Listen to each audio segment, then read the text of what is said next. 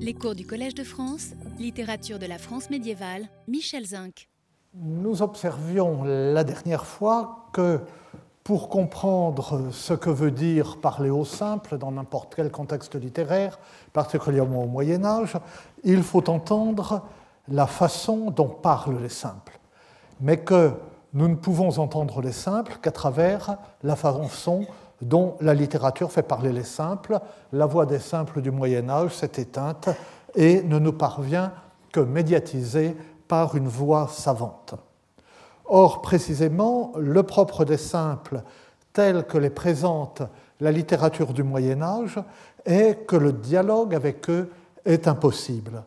On ne peut pas se comprendre, et on peut d'autant moins se comprendre qu'ils se réfugient volontiers de leur simplicité pour éviter le dialogue, ou bien que parce que leur simplicité les empêche d'être sensibles à la supériorité théorique, supériorité sociale, supériorité de culture de leur interlocuteur.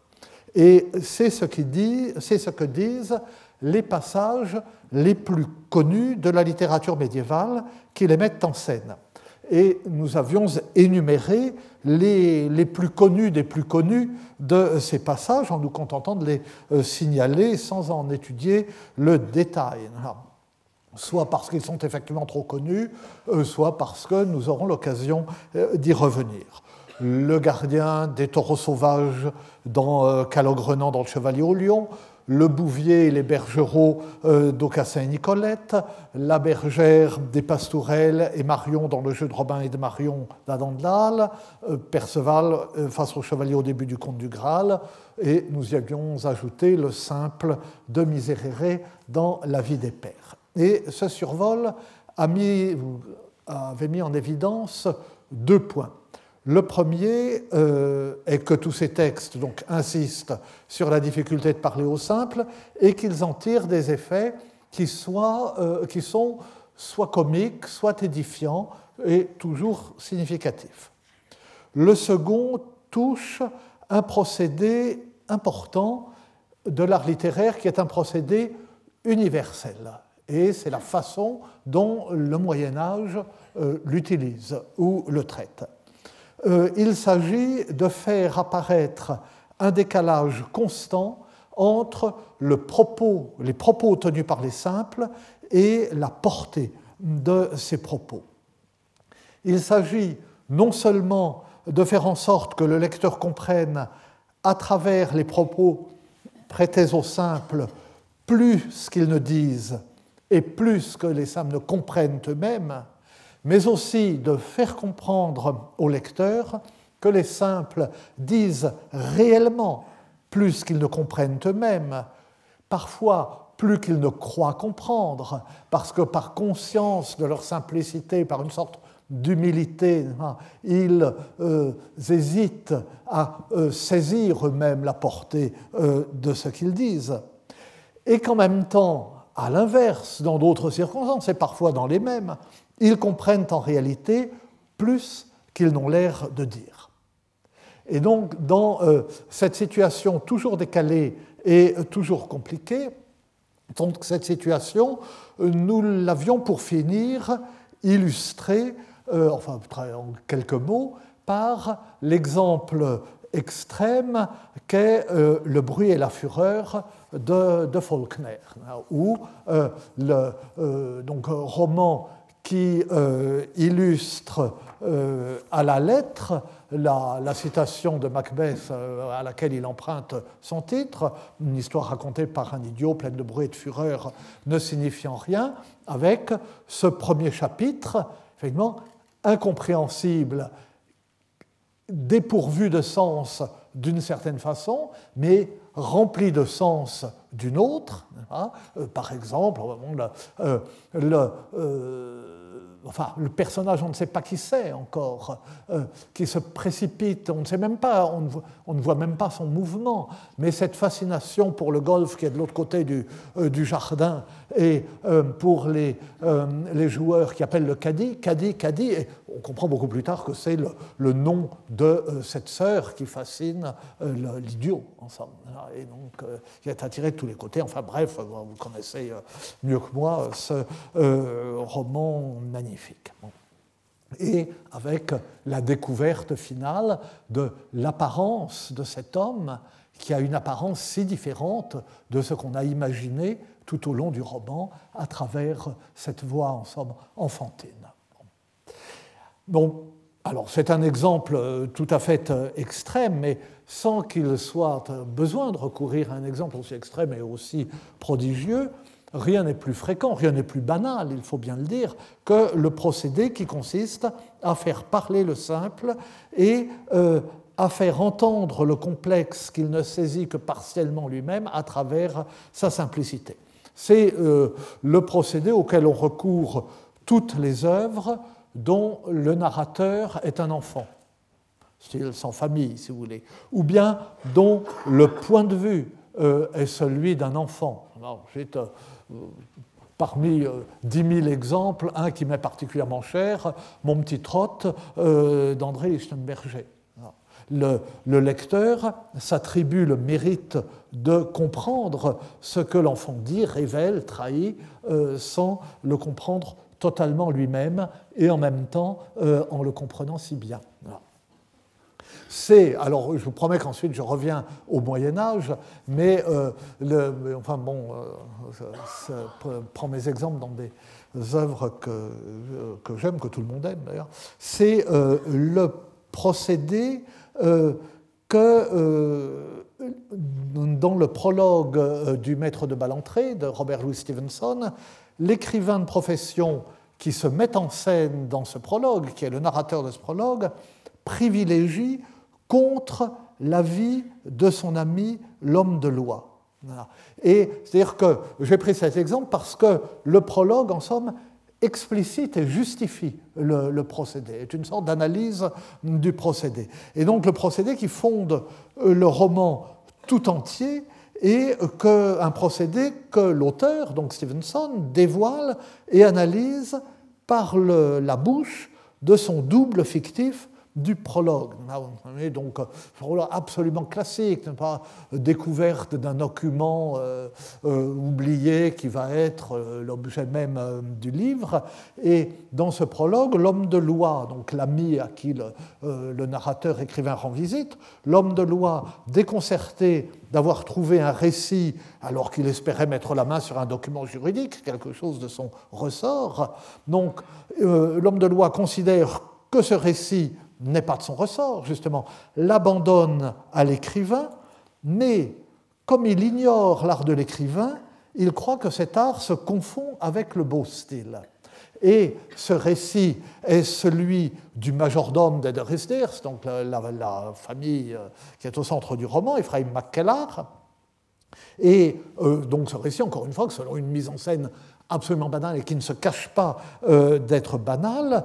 Euh, l'auteur, ou plutôt l'écrivain qui est le narrateur du prologue, euh, qui prétend ne faire ensuite que reproduire le récit de Mackellar et qui se défend ainsi d'être l'auteur du roman, donc cet écrivain et son ami l'homme de loi, ont retrouvé et passé la nuit à lire. je suis désolé, attendez, je n'avais pas sous la main de l'édition française, donc je vous montre le texte euh, original, euh, mais enfin, je ne la lis pas, mon anglais est effrayant. Euh, donc, traduisons, voilà, dit M. Thompson, un roman tout prêt pour vous. Tout ce que vous avez à faire est de travailler le cadre, développer les personnages et améliorer le style. Mon cher ami, alors M. Thompson est l'homme de loi de ça. Mon cher ami, dis-je, donc dit l'écrivain, ce sont justement les trois choses que je mourrai plutôt que de faire. Ce sera publié tel quel mais c'est si dépouillé, si chauve dans le texte, je ne sais pas comment les traductions françaises traduisent, euh, si chauve, euh, objecta M. Thompson. Je crois fermement qu'il n'y a rien d'aussi noble que le dépouillement, répliquai-je, et je suis certain qu'il n'y a rien d'aussi intéressant. J'aimerais que toute la littérature fut dépouillé, fut chauve, et que tous les auteurs le fussent, sauf un, avec votre permission. Très bien, ajoute à M. Thompson, nous verrons. Donc, sauf une plaisanterie sur le sens littéral et métaphorique. Il souhaite que tous les écrivains soient chauves, sauf un, c'est d'ailleurs lui-même qui préfère garder ses cheveux, il en a, lui. Euh, très bien, ajoute à M. Thompson, euh, nous verrons. Et ce sont les derniers mots du prologue qui est écrit dans ce style alerte. Et immédiatement après, le premier chapitre s'ouvre effectivement dans le style à la fois embarrassé, gauche et sentencieux, euh, à la fois maladroit et endimanché, qui est supposé être celui euh, du majordome Ephraim McKellar. Et bien sûr, quand on lit le roman, ce style s'assouplit assez vite, la fiction de l'écrivain amateur et maladroit s'estompe, mais le point de vue, la personnalité, le ton du vieux et fidèle serviteur subsiste. Et c'est à travers la simplicité de ce ton et la partialité de ce regard que le lecteur reconstitue la vérité touchant les personnages euh, et leurs relations. Et si j'associe ici l'art de parler au simple et l'art de faire parler les simples, c'est que l'art littéraire choisit de, souvent de parler au simple en parlant comme eux. Nous en verrons bien des exemples, et en particulier dans les, sermons qui seront nos premiers exemples. Et, euh, et c'est aussi, mais c'est aussi, et probablement surtout, qu'il est presque impossible de saisir la, la, poétique des simples, si je puis dire, à l'état pur. Nous ne saisissons jamais que son imitation. Derrière chaque Ephraim Mackellar, il y a un Stevenson. Et en plus, tout Mackellar à l'œuvre devient un peu un Stevenson. Il imite celui qu'il imagine qu'on imagine qu'il est. Il est bien rare que le simple n'ait pas conscience de l'être et ne joue pas euh, son rôle de simple. Alors, au Moyen Âge, où je reviens euh, enfin, il en est ainsi. L'idée de simplicité hante si bien notre représentation spontanée du Moyen Âge que nous serions prêts à croire que la conscience que la littérature a d'elle-même et de ses procédés y était moins vive qu'aujourd'hui, ce qui n'est évidemment pas vrai. Le simple est mis en scène ou mis en littérature comme locuteur ou comme destinataire. C'est un personnage de composition. Et comment serait-il autrement? Parler au simple n'a de sens que s'il n'y a pas que des simples, et en particulier que si celui qui parle au simple ne l'est pas lui-même. Mais il en va de même s'agissant du simple qui parle, son discours n'existe que comme discours du simple, et n'existe comme discours du simple que dans une conscience qui sait qu'il peut exister un autre discours, de même que l'objet ethnologique n'existe comme tel que créé par le regard de l'ethnologue. Euh, euh, sculpter un masque n'est pas en soi un acte technologique. J'ai, dans ces considérations initiales, signalé ou effleuré, me semble-t-il, toute une série de questions qu'il nous faut maintenant reprendre en revenant en arrière. Car avant de distinguer un ton et un style pour les simples reproduisant le ton et le style des simples, il faut revenir au fait de départ de notre première séance. La langue vernaculaire en elle-même est tout de même au Moyen Âge la langue des simples. Et on en a un exemple magnifique de euh, la langue vernaculaire comme langue des simples et de la conscience de cette langue comme langue des simples avec la euh, pardon. Euh, un exemple, d'ailleurs, comme tout, que, euh, dont j'ai déjà parlé, hein, que j'ai déjà signalé, mais enfin bon, c'est ce que je peux. Pas, pas ici tout de même là. avec cet exemple, c'est la première pièce de théâtre, si cette expression anachronique peut être employée, dans laquelle on trouve quelques mots en langue vulgaire. Et c'est euh, le drame liturgique qu'on appelle le sponsos, l'époux. Vous savez que euh, dès l'époque carolingienne, la liturgie glisse vers le théâtre. Hein, cette forme de théâtre qui survit encore un peu aujourd'hui dans la lecture de la Passion à trois voix euh, euh, le dimanche des rameaux. Euh, avec donc la liturgie glisse vers le théâtre, avec le drame liturgique qui est une sorte d'excroissance théâtrale et surtout musicale qui brode sur la liturgie du jour.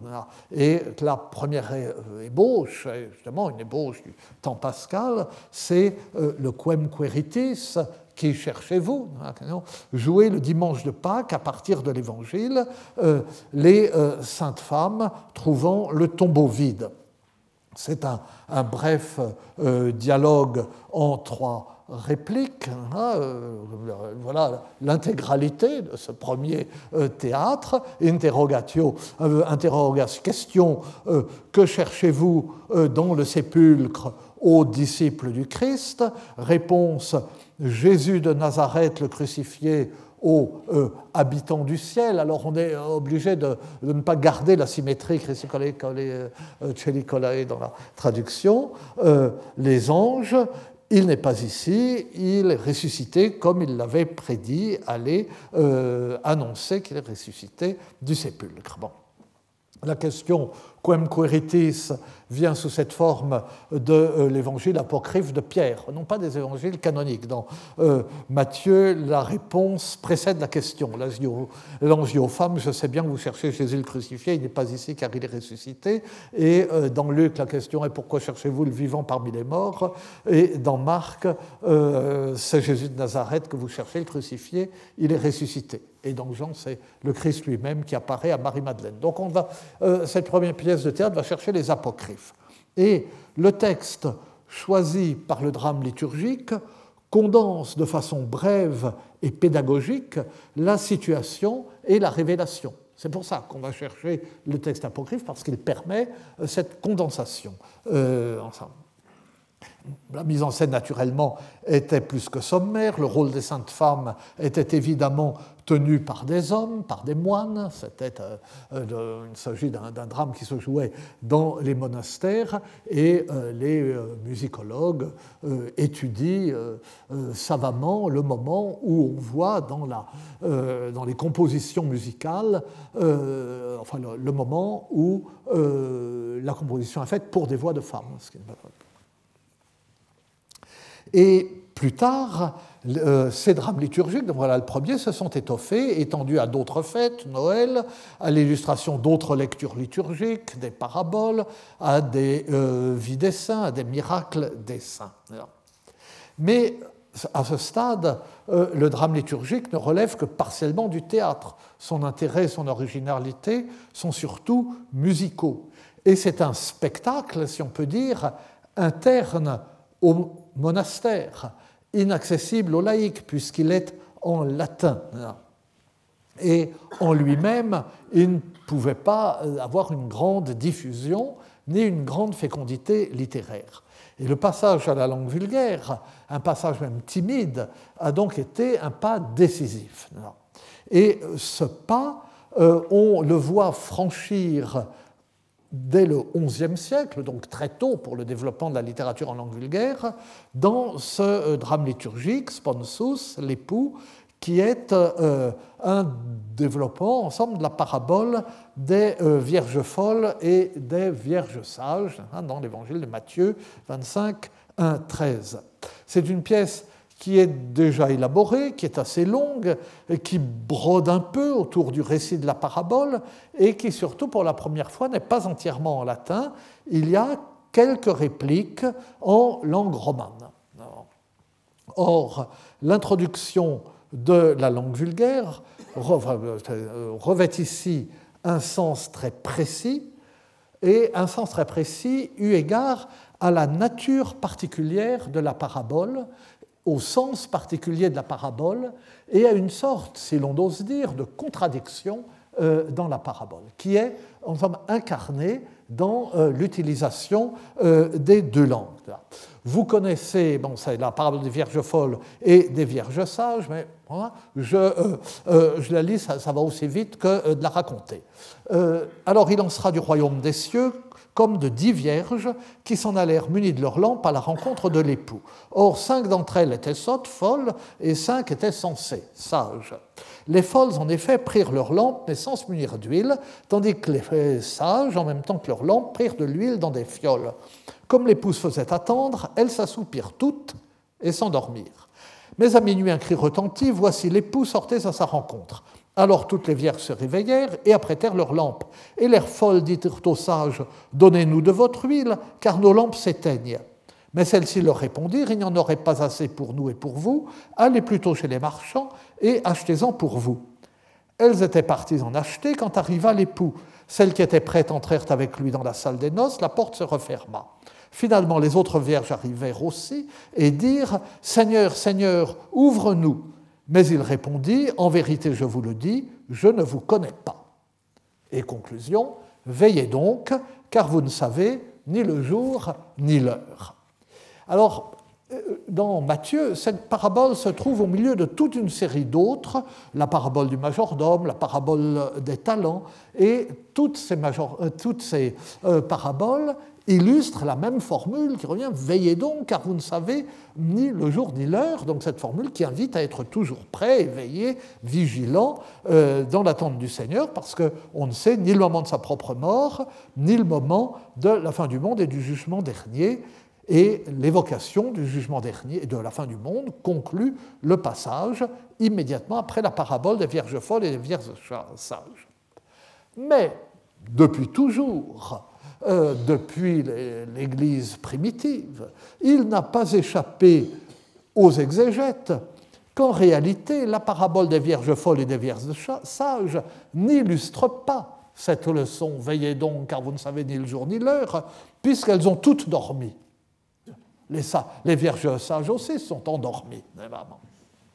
Et donc, on a imaginé une interprétation plus complexe expliquant que l'huile représente la charité, l'amour dont le chrétien doit toujours brûler et dont il faut toujours alimenter le feu qui ne doit jamais s'éteindre. Alors, je reviens euh, à notre sponsus, au drame liturgique du XIe siècle. Si, euh, celui qui comprend les deux langues, le latin et la langue vulgaire, trouve dans la pièce de théâtre, si on peut dire, l'ensemble de cet enseignement l'invitation à la vigilance, début de la pièce Ad est sponsus quest Christus vigilate virgines, voici l'époux, il est là, qui est le Christ, veillez vierge, et aussi la réflexion développée dans les, répliques euh, en latin sur l'amour dont doit brûler celui qui veut être admis dans la compagnie de l'époux. Mais quant au laicus, à l'illiteratus, qui ne comprend que la langue vulgaire, et qui est là, sinon il n'y aurait pas de langue vulgaire dans, dans la pièce, on suppose qu'il compose une partie euh, du public. Cet illiteratus peut, bien que toutes les répliques en latin lui échappent, il peut suivre le déroulement de la pièce et il en tire un sens cohérent. Mais ce sens est limité à la conclusion Veillez, car vous ne savez ni le jour ni l'heure. C'est la leçon sur laquelle se concentrent et en vue de laquelle s'organisent les répliques en langue vulgaire, qui ainsi donnent à entendre la même pièce et une pièce différente. Et ces répliques qui sont scandées par l'avertissement euh, de l'ange Gabriel, euh, le, euh, euh,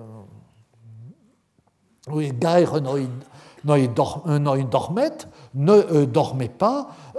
écoutez, donc, vous voyez, oet virgenes, elles sont quand même interpellées en latin, aeso que vos dirum, aeset present que vos commandarum, attendet sponsum, en latin, je vous salvae anom, anom, gair noi dormet, Eisel espos que vos or attendet, euh, le, écoutez, Vierge, ce que nous allons dire, euh, soyez présente à ce que nous commandons, attendez l'époux, il s'appelle, attendez sponsum, il s'appelle Jésus Sauveur, ne dormez pas, euh, cet époux que vous attendez maintenant. Et puis c'est scandé euh, par le, euh, le, regret des vierges folles, dolentas traitivas tropiavem dormit, euh, malheureuse misérable, nous avons trop dormi, par le reproche des marchands et des vierges sages, dolentas traitivas tropiavet dormit, malheureuse misérable, vous avez trop dormi, et et la réplique finale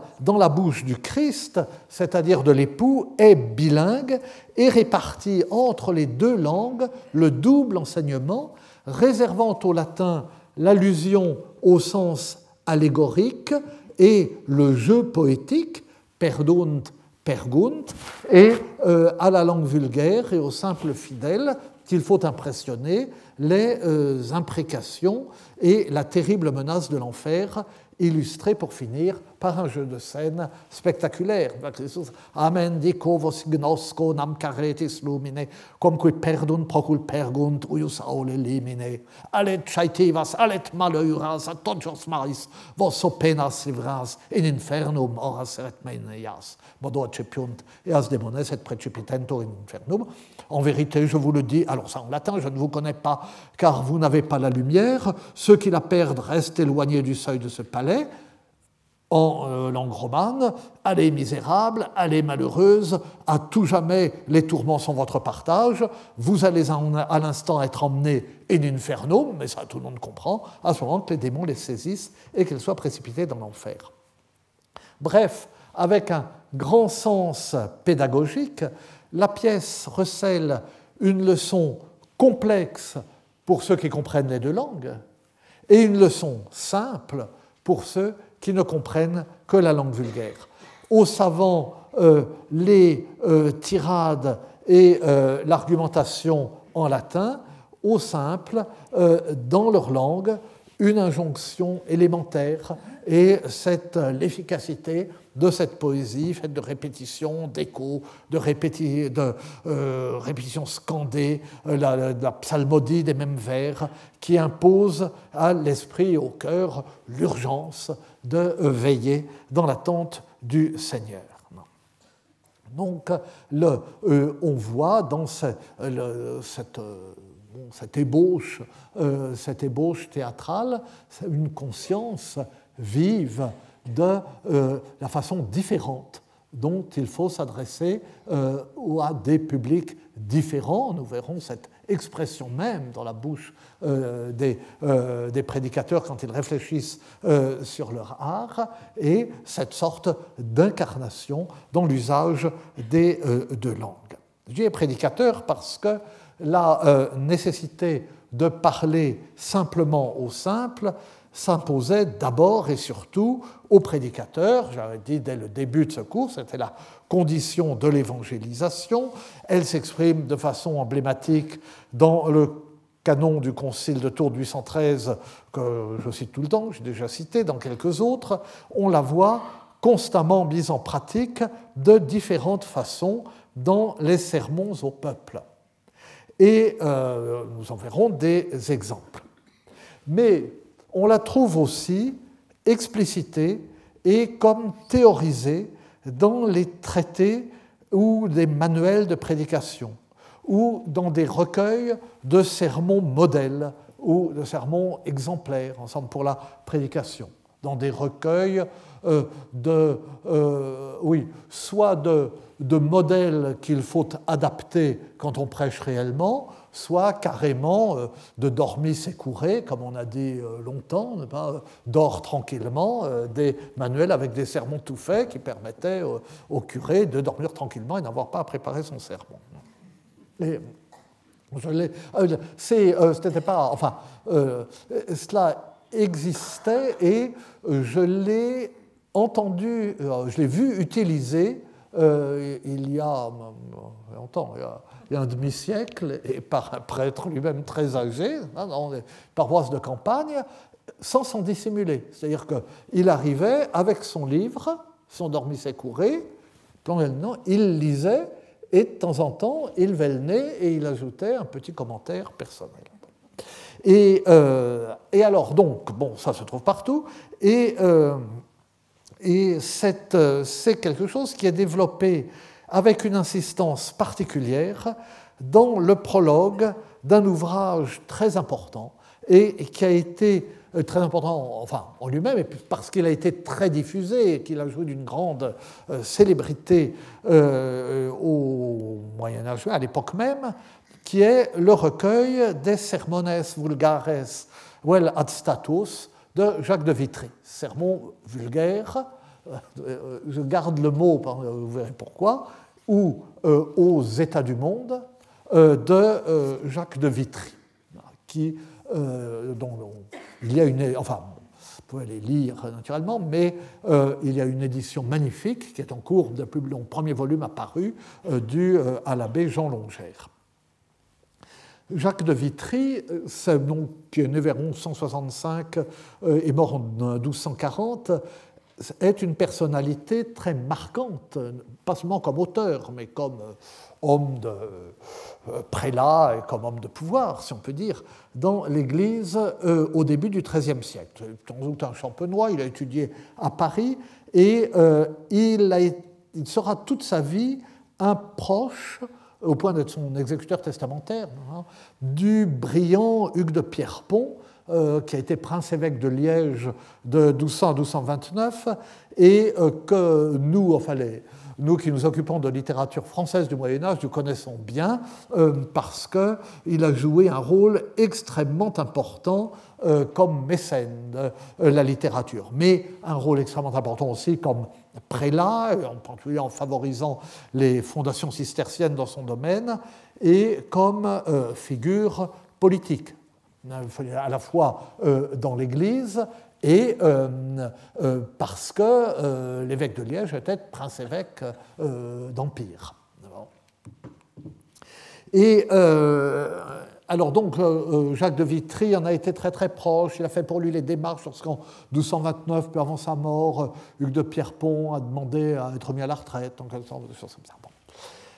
Et en 1208, et c'est aussi ce qui l'a rendu célèbre, Jacques de Vitry a rencontré au prieuré augustinien douanier la mystique Marie Douanier, qui est euh, une mystique euh, alors, dont les œuvres sont célèbres et surtout célèbres aujourd'hui, où tout ce qui euh, concerne l'écriture féminine au Moyen Âge et les, les, femmes mystiques intéressent tout particulièrement. Donc Marie Douanier en 77-1213. Il est devenu son confesseur et après sa mort, il a écrit Enfin, après mort, il a écrit sa vie. Il a écrit une vie euh, de, euh, euh, Marie Douanier, qui est évidemment source principale sur ce personnage. Mais de son temps, il a été surtout réputé, réputé très tôt, dès le début des années 1210, comme prédicateur. Il a très vite été considéré comme un prédicateur de premier ordre et en particulier comme un prédicateur populaire extrêmement efficace. Et euh, on le sait parce que plusieurs auteurs de son temps témoignent d'avoir gardé un souvenir très vif et très ému euh, de sa prédication. Et en particulier des, euh, euh, des dominicains, donc au moment où l'ordre est créé, puisqu'il commence avant même euh, la création de l'ordre, et donc des membres de l'ordre prêcheur, des gens dont c'est le, métier. Thomas de un maire de Romans, qui sera maître général de l'ordre, parle de cette prédication de Jacques de Vitry. Il prêche contre les albigeois et puis en faveur de la croisade, ce qui lui vaut probablement d'être nommé en 1216 évêque de Saint-Jean d'Acre. Et euh, à la fin des il revient en Europe, à la fin des années 1220, il est fait cardinal évêque de Tusculum. Donc, enfin, je vous raconte tout ça pour dire que euh, c'est un prédicateur important et c'est une euh, euh, figure importante. On peut, quand on lit euh, Jacques de Vitry, et particulièrement les sermons de Jacques de Vitry, et particulièrement ce qu'il dit quand il théorise sur les sermons, on peut être sûr de l'influence. Et alors, donc en dehors de la Vita Beate Mariae euh, la vie de la bienheureuse Marie Douanier, il a, bon, on a de lui des lettres, on a une, Historia Hierosolymitana Abbreviata, et euh, euh, la, première partie, Historia Orientalis, qui reflète les intérêts de l'évêque de Saint-Jean d'Acre, a connu un grand succès. Mais surtout, de très nombreux sermons qui, eux aussi, ont connu un très grand succès et sont conservés dans de très nombreux manuscrits. Et ces sermons sont groupés et organisés en recueils qui correspondent aux diverses circonstances de la prédication. Donc il les a édités selon les circonstances de la prédication. 193 sermones des tempore, donc sermons du temps, donc des sermons pour les dimanches et les fêtes couvrant l'ensemble de l'année liturgique. 105 sermones des sanctis, sermons des saints pour les féries euh, des saints, et 75 sermones vulgares voilà, status, qui nous occupe, sermons populaire ou aux États du monde, donc, dont euh, l'abbé euh, Jean Longère a entrepris de donner une admirable euh, édition dans le Corpus Christianorum Continuatio Medievalis chez Brepons. Et le, premier tome contient le prologue et les 26 premiers sermons, c'est paru en 2013. L'abbé Longère est un très grand spécialiste de la prédication médiévale. Nous, euh, en reparlerons. Euh, tous ces sermons ont été soigneusement écrits et écrits tardivement, probablement dans les dix dernières années de la vie de Jacques de Vitry, qui a vécu assez vieux, euh, pour les, très vieux pour les conceptions de l'époque, et qui donc, probablement à cette époque, ne prêchait plus tellement. C'est vraiment un testament du prédicateur, ces, ces sermons. Ce ne sont pas euh, des reportationes, des notes prises à l'audition de sermons réellement prononcés, comme celles que nous ont conservées pour plusieurs années euh, les sermons universitaires parisiens du XIIIe siècle, nous en reparlerons aussi. Ce sont des sermons modèles composés comme une œuvre littéraire par un vieux prédicateur illustre, riche de son expérience dans ce domaine. Et dans ces circonstances, la formule même de sermones vulgares vel ad status, cette formule fait apparaître la confusion ou l'imbrication entre la nature du sermon et celle des destinataires. Je vous disais, j'avais l'air de battre la campagne, de parler Le, euh, bon, il y a euh, le discours euh, du simple, il y a le discours du simple rapporté, la façon dont on comprend le discours du simple, dont on fait parler le simple, etc. Eh bien, cette confusion, on la voit, si on peut dire, dans ce titre. En quoi ces sermons sont-ils vulgares Ils ne sont pas en langue vulgaire, ils sont en latin comme les autres.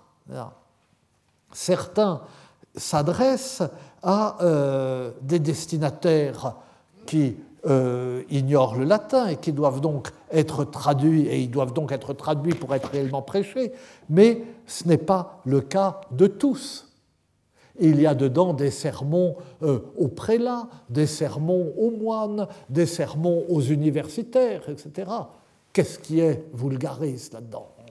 On prêche en latin à, ces gens-là. À ce compte, ils sont moins vulgares que les sermons du temps euh, et des saints, hein, qui suivent dimanche après dimanche, férie après férie, le déroulement de l'année liturgique. Or, les sermones des tempore et les sermones des sanctis de Jacques de Vitry ne sont pas dits vulgares alors qu'on ne peut en fait les prêcher qu'en langue vulgaire. Ils sont prêchés devant tout le peuple au moment où tous les fidèles euh, vont à l'Église. Et euh, les sermones vulgares velat status ne sont pas non plus vulgares par le style ni par la manière quoi que disent, comme nous allons le voir, puisque c'est ça euh, qui va nous occuper, quoi que disent leur prologue. Nous allons voir, enfin bon, pas anticiper, qu'il y a une euh, distance entre ce que dit le prologue de la façon dont il faut prêcher et la façon dont sont construits et écrits euh, les sermons eux-mêmes. Alors, comme tous les sermons de Jacques de Vitry, ils sont certes riches en exemples, en anecdotes, ces anecdotes qui vont tellement nous occuper, mais ils sont longs, ils sont soigneusement composés euh, dans les règles de l'art, avec un prothème, enfin un thème, un prothème, une division du thème, une argumentation et un plan logique fondé sur des citations scripturaires et leurs commentaires. Ils n'ont ni la brièveté ni la simplicité des sermons, par exemple, de euh, Maurice de Sully, euh, que, nous lirons, enfin nous nous verrons des exemples euh, bientôt aussi, les sermons de Maurice de Sully, qui sont réellement des sermons au peuple et qui se limitent le plus souvent à une paraphrase, un rapide commentaire de l'évangile du jour, en distinguant les trois sens de l'écriture.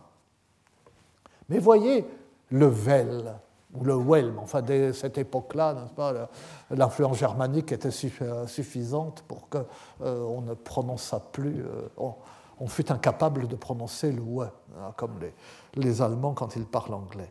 Comme le suggère le Vel, qui signifie qu'on peut indifféremment définir ces sermons comme des sermons vulgares ou bien comme des sermons ad status, ce sont des sermons vulgares ou bien euh, ad status, ces sermons sont vulgares précisément parce que ce sont des sermons ad status.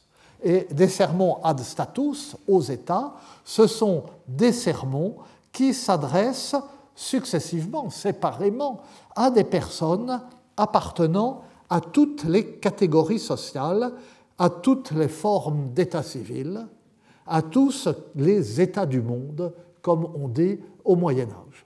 C'est ça, les sermons ad status. Alors, si on les regarde globalement, les sermones ad status pouvaient, dans certains cas, correspondre à une prédication réelle. Mais ce n'était pas le plus fréquent. Il constituait, plus encore à l'époque, une sorte de genre littéraire, un genre moral et spirituel. Et euh, on a, euh, euh, Jacques de Vitry n'est pas le seul, on a d'autres collections de Sermones ad status. Il y en a une illustre d'Alain de Lille, qui est un personnage intellectuellement, je peux dire, encore beaucoup plus important. Il, il constituait donc un, genre littéraire qui il correspondait dans l'ordre, dans l'ordre de la prédication, aux revues des États du monde sous forme de traités ou de poèmes moraux et satiriques, euh, dont euh, le livre des manières d'Étienne de Fougère, dont nous parlions la semaine dernière, euh, est un exemple, dont une section de l'Elucidarium, dont nous parlions aussi et que nous avons cité, suit le schéma. Et alors ainsi, on composait des sermons euh, aux prélats, aux moines, aux religieuses, aux clercs, aux universitaires, scolares, aux princes, aux chevaliers, aux marchands, aux paysans, euh, mais aussi euh, aux, croisés, enfin ce que vous voulez, mais aussi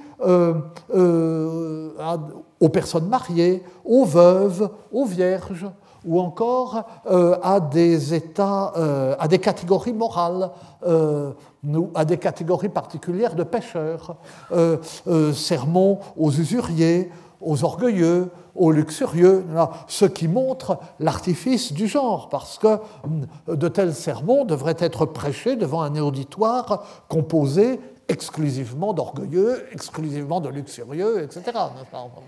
Alors, c'est pas que ça ne puisse pas se produire, mais enfin, on peut difficilement définir l'auditoire de cette façon en lui adressant la parole.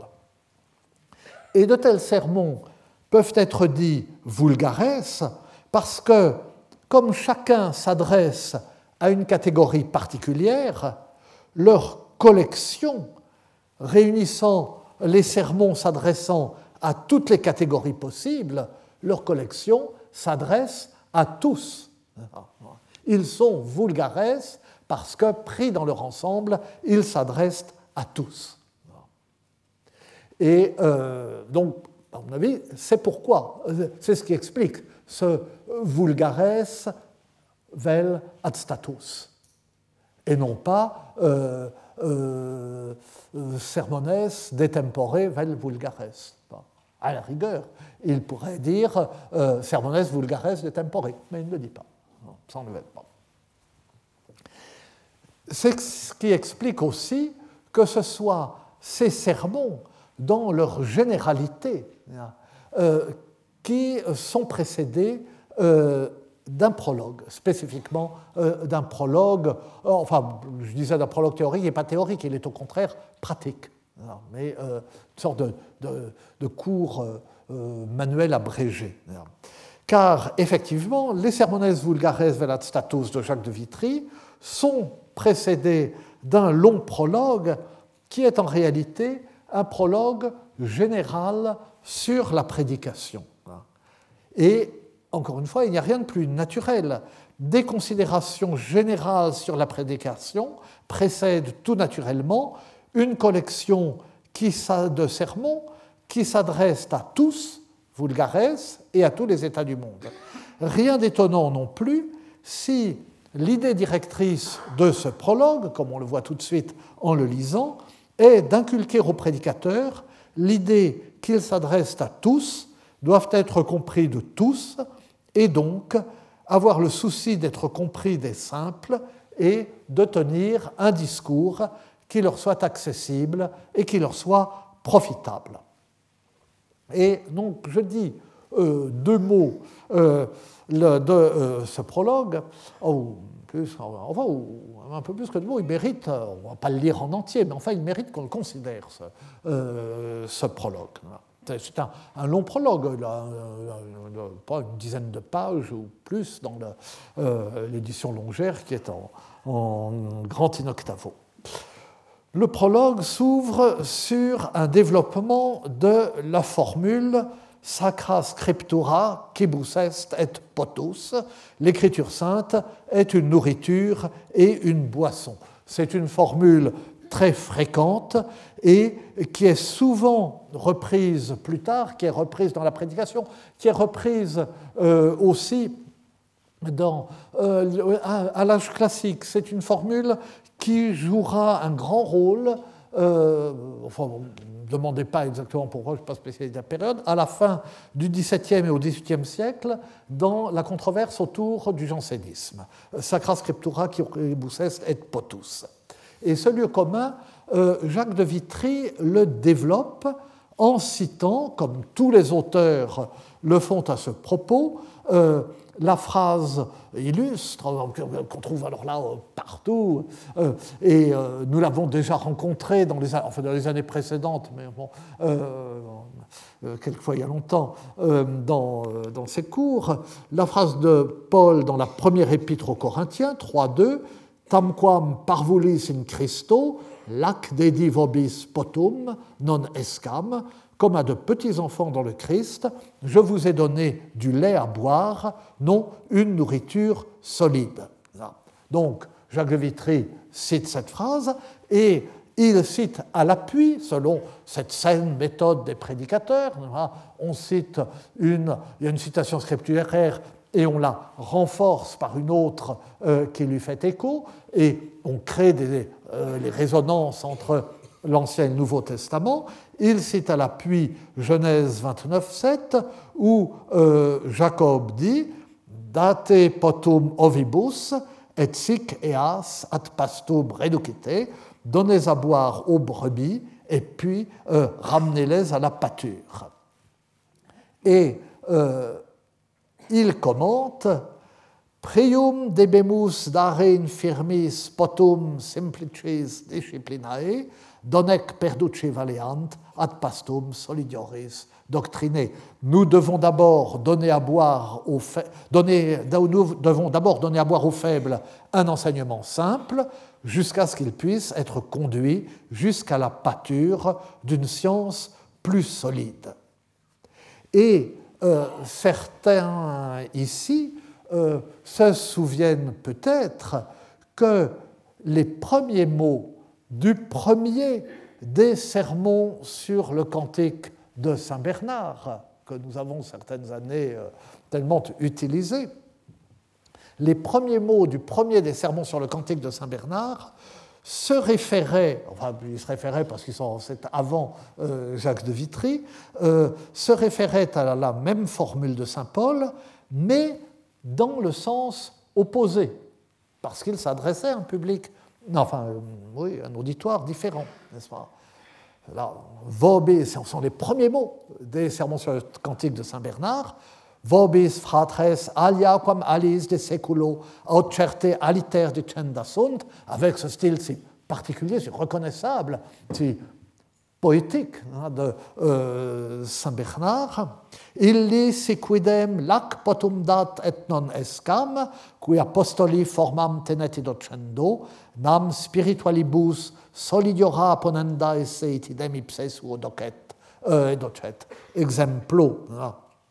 Et avec cette façon aussi de citer non pas deux points, ouvrez les guillemets, enfin il n'y a ni deux points ni de guillemets dans les manuscrits médiévaux, comme vous le savez, mais justement dans le style, un prédicateur scolastique ou un prédicateur universitaire dit, comme le dit l'apôtre, et quelquefois il donne la référence, et il cite euh, un prédicateur monastique, et particulièrement euh, Saint Bernard, ne signale pas que c'est une citation scripturaire. Il l'intègre, euh, il l'assimile à son style, il l'intègre à sa phrase, mais il le fait justement parce qu'il parle à un, auditoire qui évidemment reconnaît immédiatement euh, la, euh, la, formule de Saint Paul. Euh, si euh, euh, aujourd'hui vous n'allez pas dire longtemps je me suis couché de bonne heure, comme dit Marcel Proust dans la première phrase, ah, on reconnaît. Donc, à vous, frères, il faut dire autre chose qu'à ceux qui vivent dans le monde, ou du moins le dire autrement. À ceux-ci, il donne du lait à boire et non une nourriture solide, celui qui suit la façon d'enseigner de l'apôtre, mais euh, qu'au spirituel, il faille fournir des aliments plus consistants, c'est ce que lui-même, donc Paul, nous enseigne également euh, par son exemple. C'est, encore une fois, qu'il s'adressait à, à ses moines au chapitre, les circonstances dans lesquels ces sermons ont été prononcés, bien que sous la forme où nous les lisons, ils ont été euh, complètement réécrits sans doute, il s'adressait à ces moines au chapitre et il leur disait d'entrée de jeu qu'ils pouvaient supporter une nourriture solide, en l'occurrence ce cantique des cantiques qui euh, peut être dangereux hein, pour ceux qui ne sont pas encore solides euh, dans la foi et dans la connaissance de Dieu et qui pourraient euh, le lire à la lettre et donc à qui cela pourrait donner euh, des pensées dangereuses. Et, mais c'est au contraire à ceux-là, à ceux qui ne sont pas encore solides dans la foi et dans la connaissance de Dieu, que pense d'abord Jacques de Vitry. Et tout son prologue consiste en un plaidoyer en faveur d'une prédication simple, adaptée au simple, accessible au simple. Il faut s'adresser à chacun selon ses capacités, mais surtout, surtout, ne pas oublier les simples. Et au fil de, courts chapitres qui sont euh, définis par les rubriques, enfin ce n'est pas nous, pas l'éditeur qui les reconstitue, euh, au fil de ces chapitres, l'exposé semble progresser, mais en réalité, chacun de ces courts chapitres reprend la même idée euh, sous une forme euh, différente. Et euh, nous allons, nous lirons, enfin, nous ne lirons pas encore une fois intégralement, mais nous verrons la, euh, la, construction et euh, le développement des idées et des exemples dans ce prologue un peu plus longuement, mais justement, comme nous le verrons un peu plus longuement, euh, je ne veux pas commencer maintenant et nous allons en rester là pour aujourd'hui au seuil du prologue de Jacques de Vitry. Je vous remercie.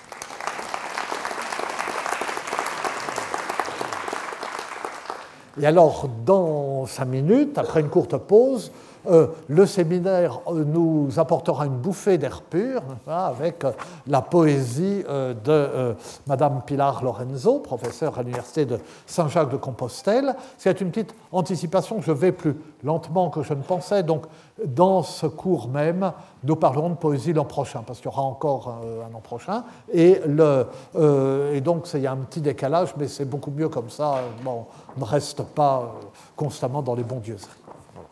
Retrouvez tous les enseignements du Collège de France sur www.colège-2-france.fr.